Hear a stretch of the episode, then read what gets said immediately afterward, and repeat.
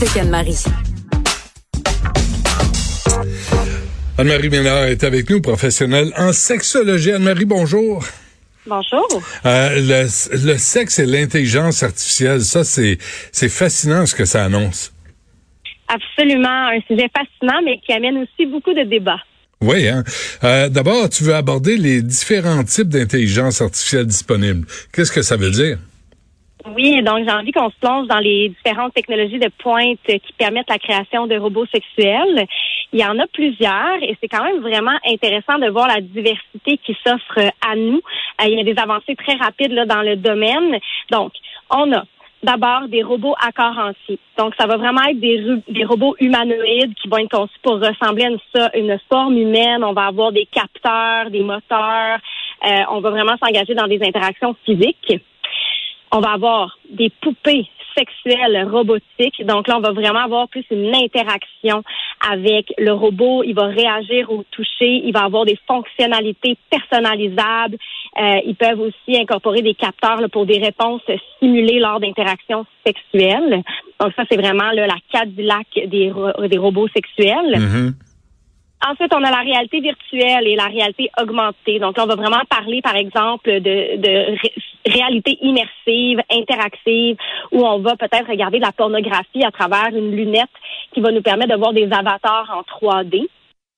Et euh, on va avoir des chatbots qu'on appelle donc des compagnons virtuels qui eux vont avoir des conversations avec nous pour nous fournir de la compagnie, s'engager dans des scénarios de jeux de rôle avec les utilisateurs. D'après toi, qu'est-ce qui marche le plus au niveau de la sexualité, le rapport simili-humain ou le rapport physique?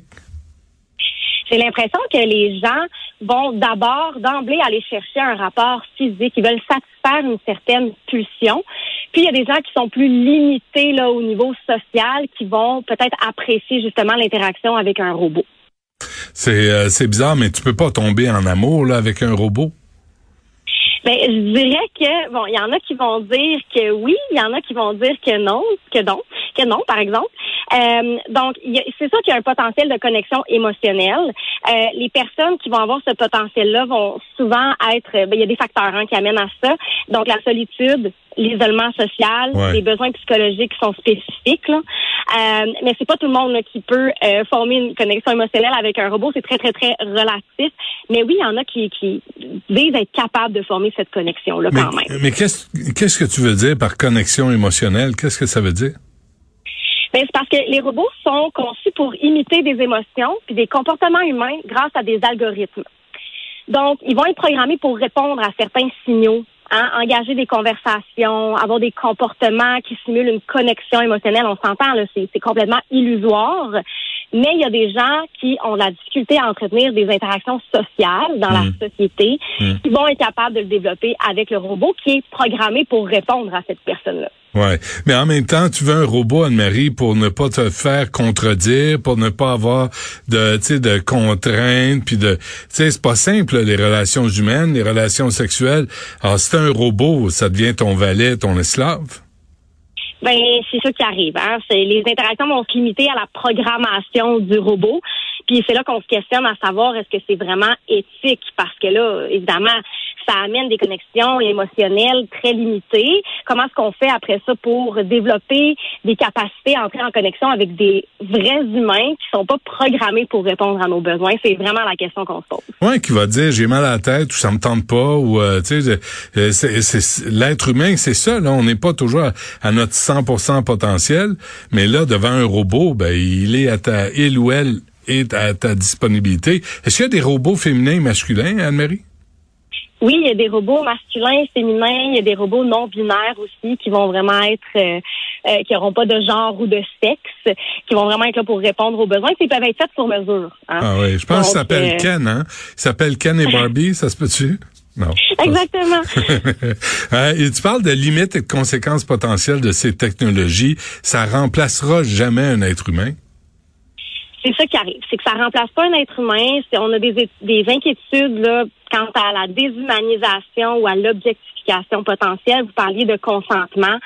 ça donne peut-être la perception à certaines personnes. En fait, ça déforme la vision du consentement chez certaines personnes. Hein. On va déshumaniser. il, y a un potentiel de déshumanisation des êtres humains.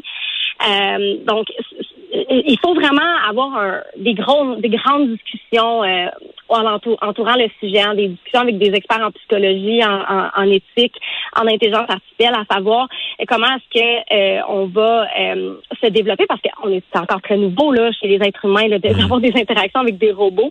Donc, évidemment, on se questionne sur le consentement et le potentiel d'exploitation c'est flou, hein, les frontières entre les interactions humaines et les machines.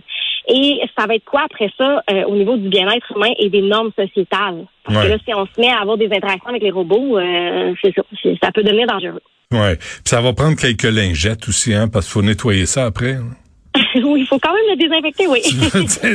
Mine de rien.